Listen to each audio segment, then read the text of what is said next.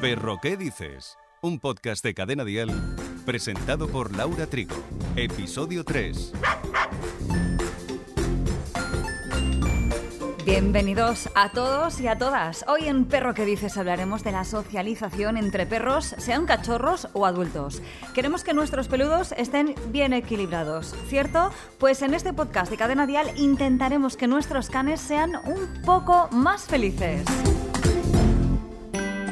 Antes de entrar en materia, vamos a explicar qué es la socialización. Se trata de una etapa de la vida del perro en la que absorbe todo lo que recibe. Por eso es tan importante enseñar al animal de cachorro, ya que en este periodo está más receptivo. Los veterinarios y expertos en conducta animal nos advierten sobre la importancia de socialización. Se trate de cachorros o adultos, y es que es la clave para que el perro reaccione de forma adecuada ante cualquier situación.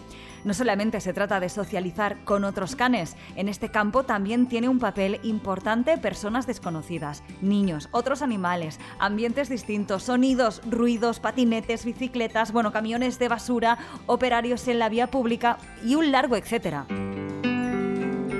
Socializarlo debidamente es fundamental para que el perrete crezca sin miedo y no termine desarrollando ningún tipo de conducta agresiva o algún tipo de fobia. Por ejemplo, si un perro se ha criado en un entorno rural y no está acostumbrado al ruido de la ciudad, a la multitud de gente, el día que vaya a la ciudad podría reaccionar de una forma desproporcionada ante estos estímulos.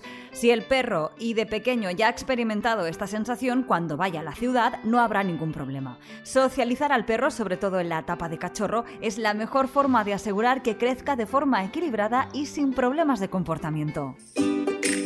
Eso ya lo habrás escuchado en alguna que otra ocasión, pero es que para educar a un perro no solo le debemos enseñar a él, los dueños también hemos de aprender a entenderle y hablar su mismo idioma. Hay que conseguir establecer un vínculo estrecho, es la base de una sana relación, y como en esa base está la socialización, vamos a explorar con él y conocer juntos el mundo. No podemos pretender que lo hagan solos o solas. Si bien la socialización de un peludo es un proceso que se extiende a lo largo del tiempo, es importante que se ponga especial énfasis en los tres meses de vida. Con esa edad empezaremos a socializarlo y lo ideal es hacerlo con otros perros de edades parecidas. Cuanto más contacto positivo tengas con distintos perros durante estos primeros meses de vida, más habilidades sociales va a aprender y mejor se va a relacionar con sus congéneres cuando sea adulto. Eso sí, debemos evitar que salga a la calle para que no contraiga algún tipo de enfermedad. Será el veterinario quien nos recomendará cómo compaginar la socialización con su calendario de vacunas. Perro, ¿qué dices? Un podcast de cadena dial. Primero de todo, programaremos visitas en nuestro hogar para que nuestra mascota comience a habituarse a otras personas. Les podremos pedir a nuestros familiares y amigos que vengan a casa y si tienen hijos, también. Lo que nuestro cachorro debe entender es que más allá de sus dueños, otras personas pueden acariciarlo y jugar con él, pero sin agobiarle. Ante todo, dejaremos que huela. Lo acostumbran a hacer alrededor de los pies o piernas. Piensa que les viene a medida. Así que no le interrumpiremos y permitiremos que así nos reconozca. Пока! Una vez nuestro perro haya complementado sus vacunas, será hora de poder salir a la calle y volverá a encontrarse con humanos, pero ya no le será tan extraño, ya aprendió que está bien relacionarse con ellos. Lo que pasa es que ahora, además de tener otra faena, debe aprender que hay un nuevo entorno al que no hay que temer. Por eso tomaremos debidas precauciones y sin agobiarlo, dejaremos que explore y que se vaya habituando al ruido de los coches, bocinas. Es importante además que conozca distintos ambientes, tanto el de la ciudad como rurales.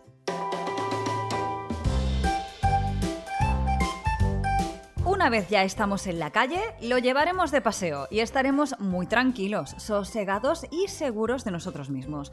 Cuando nos crucemos con otros perros, deberemos evitar que se acerque a ellos con demasiada efusividad. Si se pone nervioso al ver otros perros, esperaremos que se relaje y nos acercaremos poco a poco y sin tirar de la correa.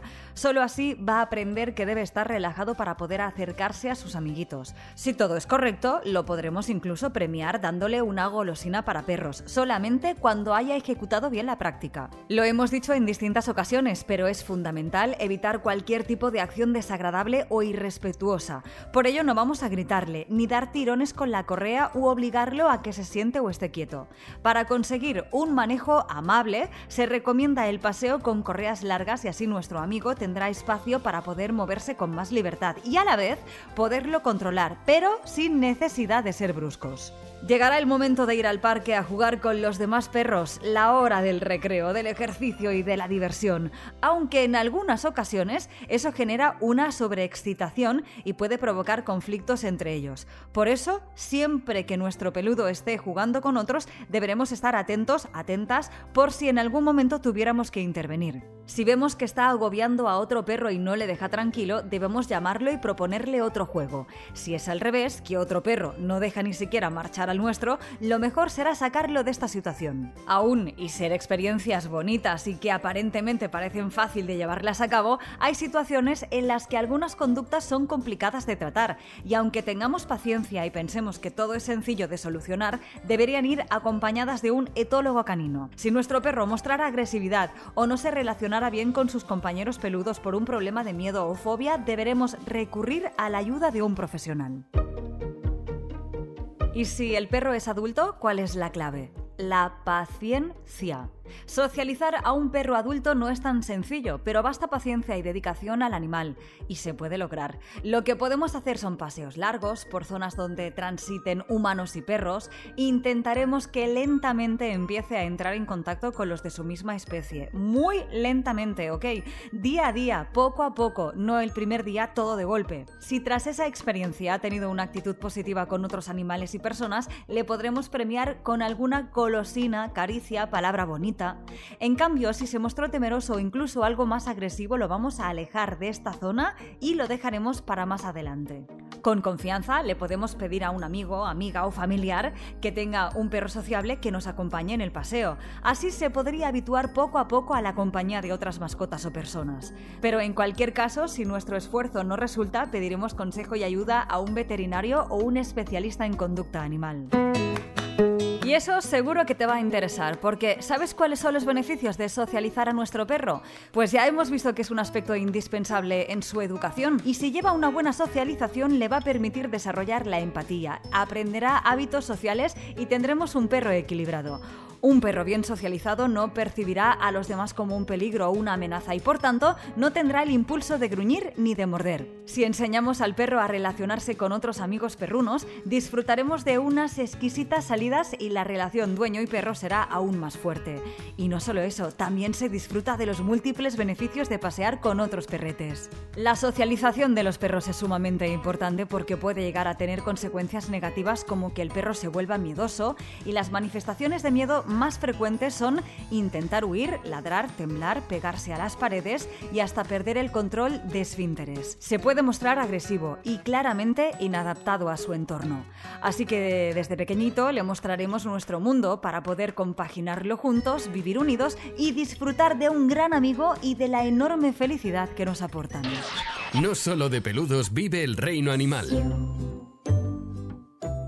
Bueno, bueno, cuidado con esto, ¿eh? ¿Te suena que existen tiburones bioluminiscentes? Pues sí, y te hablamos de los más grandes del mundo. Un estudio descubrió en Nueva Zelanda que tres especies de tiburones de aguas profundas, entre ellos el carocho, son bioluminiscentes. Vaya, que producen una luz verde azulada con células especializadas de la piel. Destacamos que el tiburón carocho puede alcanzar casi dos metros de largo, lo que lo convierte en el vertebrado bioluminiscente más grande que se conoce. ¿Y a qué se debe? Los los animales de aguas profundas emplean esa bioluminiscencia para atraer presas o disuadir a los depredadores. Les ayuda a camuflarse en lo más profundo del océano. Las tres especies examinadas en un estudio tenían grandes concentraciones de fotocitos en el vientre, lo que sugiere que esos tiburones podrían esconderse de los depredadores. Si buscas imágenes por internet o vídeos de tiburones bioluminiscentes, verás el espectáculo de luz y cómo brillan en la oscuridad.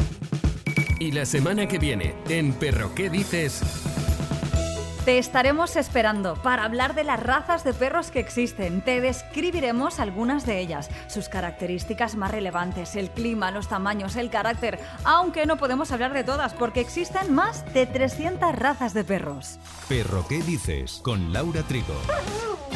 Suscríbete a nuestro podcast y descubre más programas y contenido exclusivo accediendo a Dial Podcast en cadenadial.com y en la aplicación de Cadena Dial.